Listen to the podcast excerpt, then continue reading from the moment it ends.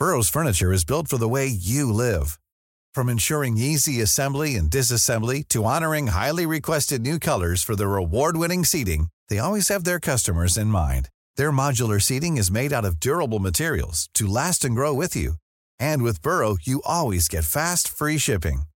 Get up to 60% off during Burrow's Memorial Day sale at burrow.com slash ACAST. That's burrow.com slash ACAST. burrow.com slash ACAST.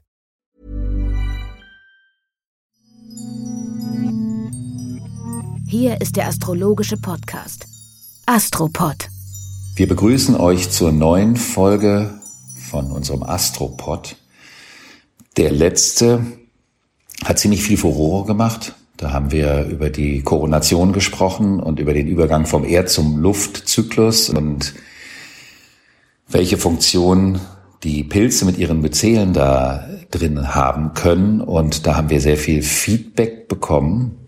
Das Thema haben wir ja auch das erste Mal so in die Welt rausgebracht. Hatten wir uns ja gemeinsam zu entschlossen, John.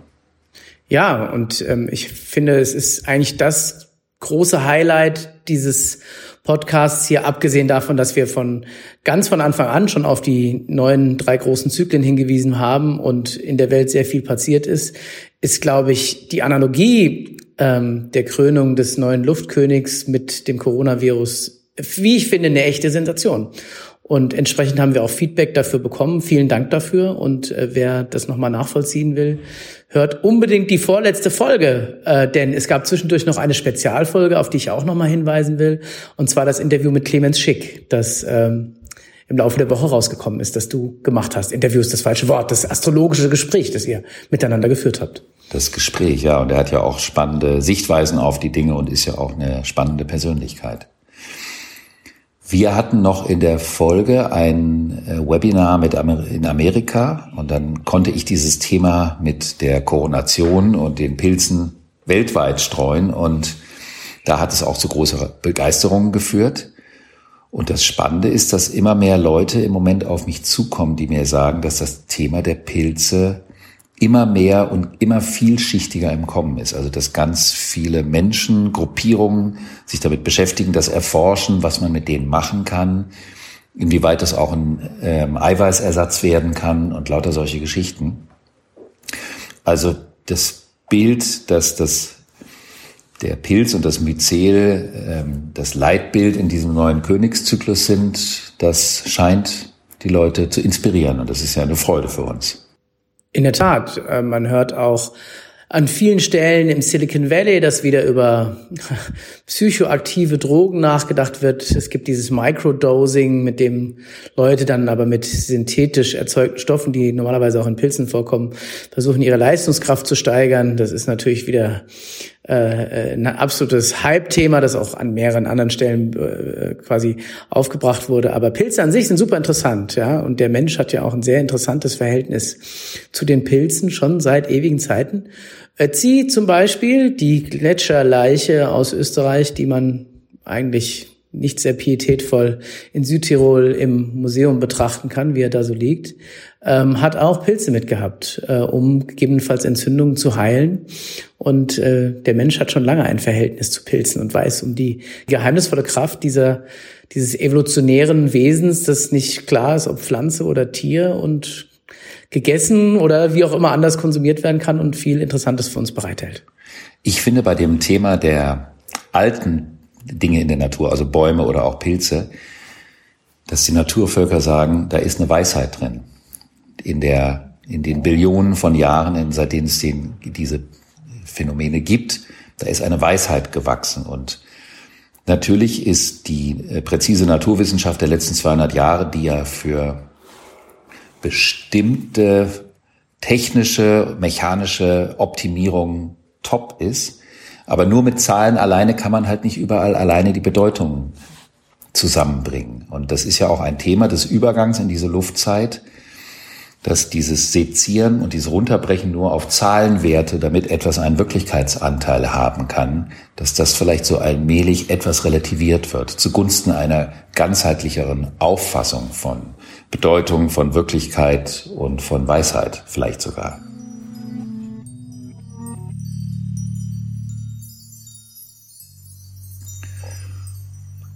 Wir wollen uns aber auch gerne dem Thema der Woche zuwenden. Und da hattest du mich auf etwas gebracht, nämlich den Freitag, das ist ja ein ganz besonderer Tag, der Tag der Arbeit. Und der Tag der Arbeit ist natürlich kein astrologisch besonderer Tag, weil das ja eine gesellschaftliche Konvention ist. Aber es gibt in der Woche eine wahnsinnig spannende Konstellation, die was mit dem Thema Arbeit zu tun hat. Nämlich der Planet Merkur, der steht für das Lernvermögen, für die Umsetzungsfähigkeit, für die Fertigkeit, auch für die Hand und die Handarbeit. Also der Begriff, das hattest du schon mal angedeutet, des Begreifens für den Prozess des Lernens, was man ja gerade bei Kindern ganz wunderbar beobachten kann. Und der Merkur hat ganz, ganz viel mit der manuellen Arbeit zu tun oder auch mit der gedanklichen Arbeit. Und dabei fällt mir immer gerne das kommunistische Manifest von Karl Marx ein, der ja von der entfremdeten Arbeit gesprochen hat nämlich dass in der Zeit vor der Industrialisierung ein Mensch zum Beispiel einen ganzen Stuhl zusammengebaut hat und dadurch eine Beziehung zum gesamten Objekt bekommen hat. Und durch die Industrialisierung ist seine Funktion am Fließband nur noch ein Stuhlbein anzuschrauben den ganzen Tag, was ja der Charlie Chaplin in seinem Film moderne Zeiten auf eine wundervoll humoreske Art und Weise dargestellt hat. Und diese Art der Ganzheitlichkeit, die er im Grunde genommen meint, dass man nicht nur ein Ausschnitt, sondern an einem gesamten Produkt teilhat, dessen Endresultat man hinterher auch sieht, dass das etwas zu tun hat mit der erfüllten Beziehung zur Arbeit. Und dabei spielt die Beziehung, die man zur Hand und zum Handwerk hat und auch zu der sinnlichen Erfahrung im Umgang mit Werkzeugen eine ganz große Rolle. Du weißt, dass in der Hand die Grundwerkzeuge drin enthalten sind, oder John? In der Tat. Also hämmern, greifen. Ähm, mir fallen eine Menge Dinge ein und äh, ich denke, überhaupt hat die Hand dazu geführt, dass wir Werkzeuge benutzen und ich zumindest vertrete die These, dass nahezu jede Erfindung, die der Mensch macht, eine Erweiterung des menschlichen Körpers und der menschlichen Möglichkeiten sind. Gerade wenn es dingliche Dinge sind, ob es jetzt Kleidung ist, ein Auto, ein Hammer, ein Schraubenzieher, es ist immer eine Erweiterung unseres Körpers, die in unseren körperlichen Möglichkeiten liegen. Und an der Stelle glaube ich, Vielleicht hat das auch was damit zu tun, dass wir generell im Moment dabei sind zu erfinden, wie wir miteinander gerade in dieser Zeit hier äh, neue Wege finden, miteinander umzugehen und zu arbeiten und uns aus der Situation, in der sich im Moment unsere Gesellschaft befindet, die ich nach wie vor irgendwie doch als sehr begrenzend empfinde, bereichernd und begrenzend zugleich, aber das macht erfinderisch.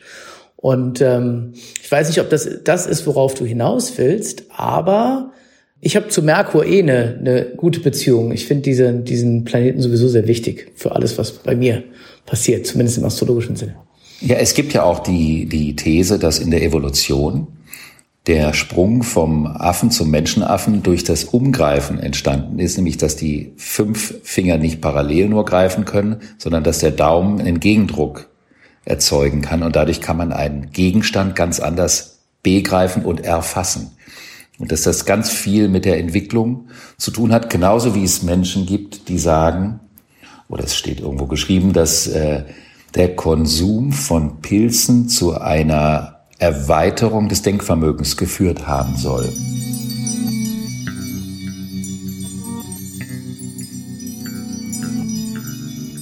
Das finde ich spannend. Ich habe auch äh, eine Menge schwierige Beispiele für Drogen.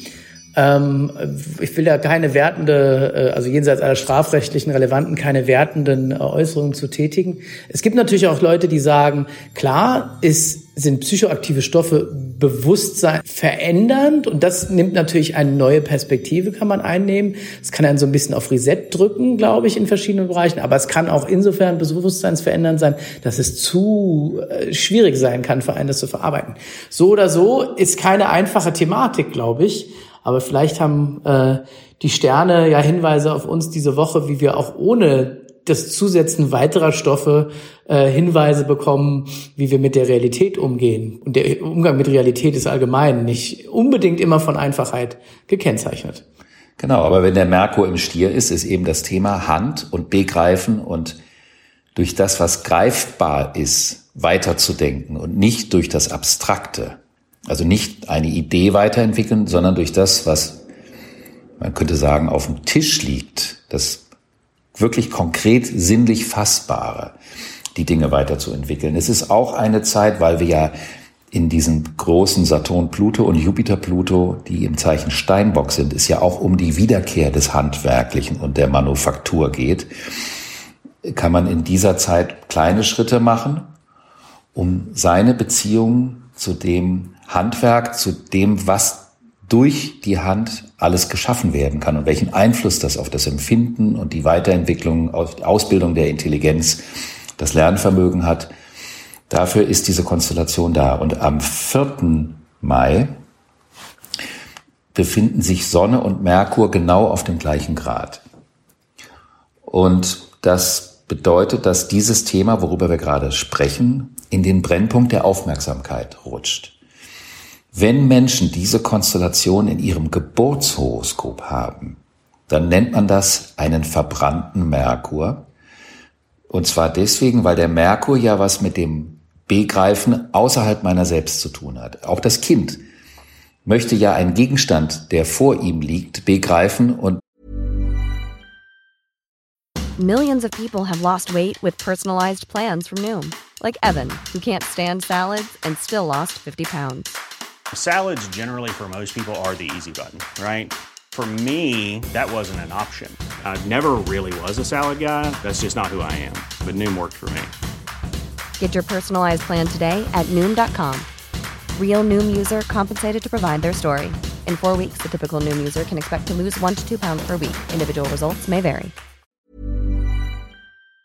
Dadurch verstehen. Das heißt, der Merkur hat immer damit etwas zu tun, ich verlasse mich und mein Subjektives, um etwas anderes aufzunehmen. Also es ist darin auch enthalten die Möglichkeit der Reflexion, auch der Selbstreflexion.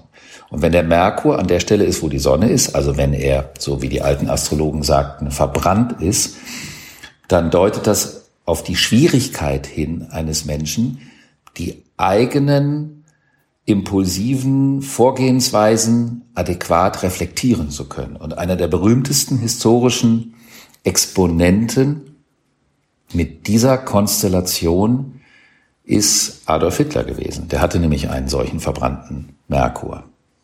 Adolf Hitler als sehr, sehr schwierige Person, ist ja auch abgelehnt worden oder weiß ich, ist abgelehnt worden auf der Kunstakademie in Wien, äh, hat dort versucht, eine künstlerische Karriere einzuschlagen.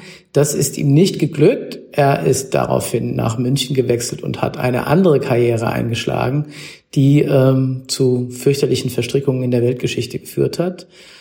Ich mag die Überlegungen von alternativen welthistorischen Szenarien. Man ist auch schon oft angestellt worden, der Gedanke, wie wäre es denn gewesen, wenn er die Künstlerkarriere eingeschlagen hätte?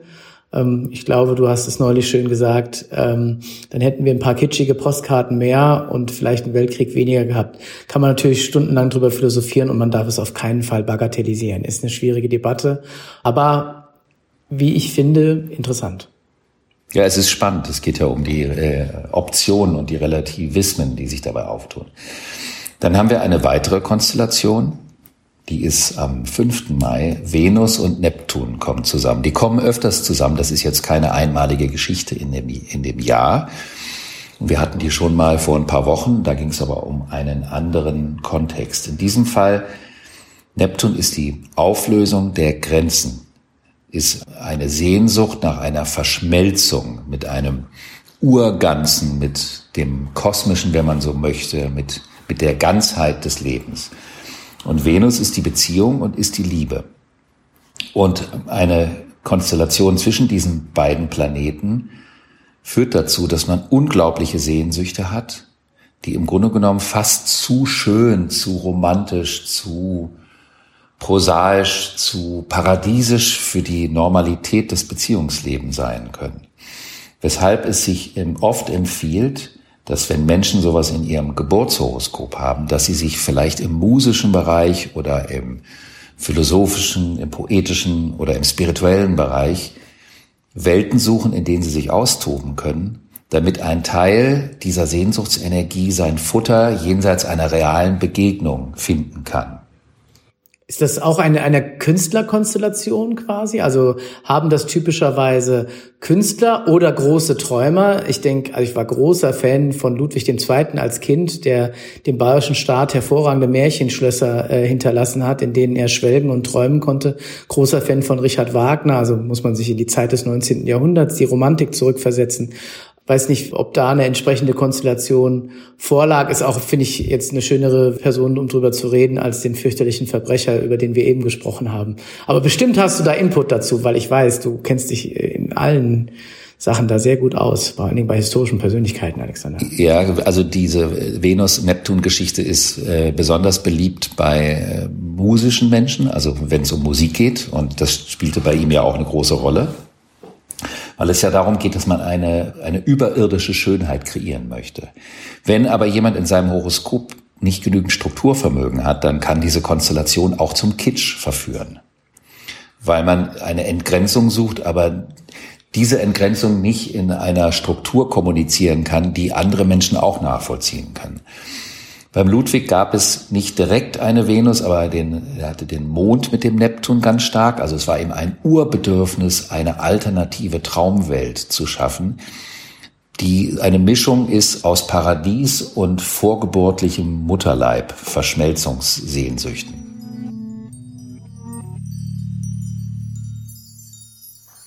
Und das ist ja interessant, wenn jemand so eine Konstellation hat und dann die Möglichkeit hat, der einen Ausdruck zu verleihen, ohne das alleine im zwischenmenschlichen Bereich auslassen zu müssen. Das ist nämlich, kann nämlich schwierig sein, weil man den anderen Menschen überhöht, weil man dadurch auch so unfassbare Erwartungen an eine Glamour-Welt in der Liebe hat, die sich fast nicht umsetzen oder äh, darstellen lässt. Und dann gibt es einen weiteren Aspekt, der psychologisch wahnsinnig interessant ist bei dieser Konstellation, nämlich eine nicht zustande gekommene große Liebe. Also nehmen wir mal an, vor vielen Jahren, da gab es eine Begegnung und aus irgendwelchen Gründen kamen die beiden Menschen nicht zusammen. Also auch wie in einem Märchen. Und auf diesen Aspekt oder auf diese Tendenz der Überhöhung einer nicht vollzogenen Liebe muss man unheimlich aufpassen. Das ist nämlich eine zarte Form von Narzissmus, weil man nämlich sagt, wenn wir zusammengekommen wären, dann wäre es die schönste Liebe der Welt geworden. Aber es hat ja von, wie von höheren Mächten nicht sollen sein. Dadurch kann man für sich selbst die Illusion aufrechterhalten, dass man immens liebesfähig wäre, wenn es denn möglich gewesen wäre. Das heißt also, man idealisiert nicht nur den anderen Menschen und die Beziehung, sondern auch sein eigenes Liebesvermögen. Und das ist ganz schön tricky. Das ist eine ganz subtile Form von Narzissmus. Das wird jetzt nicht das Drama in diesen Tagen sein. Wir nehmen ja manchmal die Konstellation des Tages und erzählen, was die so grundsätzlich auch für Konsequenzen haben können. Aber eine Verführung auf Momente zu reagieren, die sowas versprechen, liegt durchaus in diesen Tagen in der Luft. Also dem ist wenig hinzuzufügen. Ich glaube, dass du das wunderschön beschrieben hast, was mit einem passiert, wenn man Dinge, jetzt im Begriff des Begreifens zu bleiben, den wir eben hatten, nicht loslassen kann. Also weil man einer zu großen Idee anhängt oder weil man sich einer Wahrheit verklärt. Und ich kann mir vorstellen, dass viele unserer Zuhörerinnen und Zuhörer äh, solche Gedanken kennen. Und ich glaube, dass das auch sehr menschlich ist, äh, an Überhöhungen festzuhalten. Man muss eben, glaube ich, aufpassen, dass man damit nicht die nächste große Chance oder die Veränderung verpasst, die man vielleicht braucht, die Abzweigung, die man dann doch mal nehmen muss im Leben, um zum richtigen neuen Punkt zu kommen. Genau, genau. Die Gefahr ist, dass man einen Mythos aus sich selbst oder aus seinem Liebesvermögen macht. John, dann haben wir noch eine andere ganz spannende Konstellation. Wir haben ja schon mal über den Drachenkopf und über den Drachenschwanz gesprochen, auch in einer zurückliegenden Folge. Ja, bitte sag doch noch mal, was das genau ist. Der Drachenschwanz ist das, was man in der indischen äh, Mythologie das Karma nennt. Also das ist etwas, was man mitbringt aus der Vergangenheit. Und diese Vergangenheit kann in unserem Kulturkreis die Prägung des soziokulturellen Umfelds sein, Familie, Kultur, können auch die Vorfahren sein. In der indischen Kultur wäre es das vergangene Leben. Also man bringt Prägungen aus einer Vergangenheit mit, die aber in die Gegenwart hineinwirken und das eigene Verhalten konditionieren und dem eigenen Verhalten auch vertraut sind, weil es ja bekannt ist.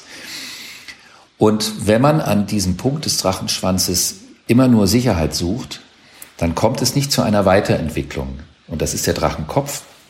Und da geht es weniger um eine faktisch, pragmatisch, zahlenmäßig berechenbare Weiterentwicklung als vielmehr um die seelische, um die innere Weiterentwicklung. Das heißt also Menschen, die nur in der Welt der Zahlen und Fakten leben, die brauchen sich den Drachenkopf gar nicht anzuschauen, weil der für die keine Rolle spielt. Aber Menschen, die das Gefühl haben, es gibt sowas wie eine Seele und eine Beziehung dazu und die, die Entwicklung der Seele spielt eine große Rolle. Für die ist dieser Drachenkopf und der Drachenschwanz ganz bedeutsam. Der Drachenkopf bedeutet, es geht um Erfahrungen, Risiken und Verhaltensweisen, die man ausprobiert, die praktisch konträr zu den Themen des Drachenschwanzes sind, weshalb man am Anfang das Gefühl hat, das ist doch total schwachsinnig, das macht doch keinen Sinn. Es macht einem vielleicht auch Angst, es kann auch mal vielleicht zu banal wirken. Aber wenn man sich auf diese Erfahrung oder auf diese Themen einlässt, dann macht man ganz, ganz große Entwicklungsschritte. Und dieser Drachenkopf, Drachenschwanz, auch Mondknoten genannt, der braucht eben fast 20 Jahre, 19 Jahre, um einmal durch den Tierkreis zu wandern. Und der wechselt in dieser Woche vom Zeichen Krebs, in dem er jetzt ganz lange war, in das Zeichen Zwillinge. Und das hat wahnsinnig viel zu tun mit dem Thema der Kommunikation und der Art und Weise, wie sich auch durch die Situation, in der wir uns befinden, das Thema Kommunikation komplett verändern wird. Zumal dieser Drachenkopf aus dem Krebs kommt. Und das bedeutet die Innenschau, die Verankerung nach innen, das Gefühl, wer bin ich von der Tiefe meines Wesens her, war in der letzten Zeit sehr prägend und wichtig. Aber wir werden unsere geneigten Hörer ein bisschen quälen, denn das Thema erst in der nächsten Folge zu Ende bringen und richtig in aller Breite darstellen. Ich hoffe, John, du bist damit einverstanden. Das bin ich, denn wir probieren hier ausnahmsweise mal was aus und es ist das klassische Instrument des Cliffhangers. Also das Highlight zu der Erklärung kommt dann in der nächsten Folge des Astropod, des astrologischen Podcasts von Alexander von Schlieffen und mit mir, John Ruhrmann. Und ich hoffe, es hat euch heute gefallen und ihr erzählt weiter, äh, dass es uns gibt und äh, empfehlt uns weiter. Vielen Dank dafür und bis zum nächsten Mal. Bis zum nächsten Mal.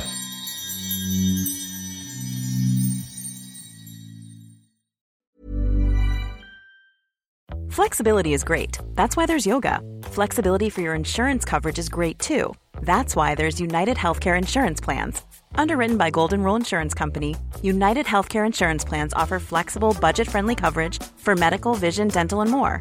One of these plans may be right for you if you're, say, between jobs, coming off your parents' plan, turning a side hustle into a full hustle, or even missed open enrollment.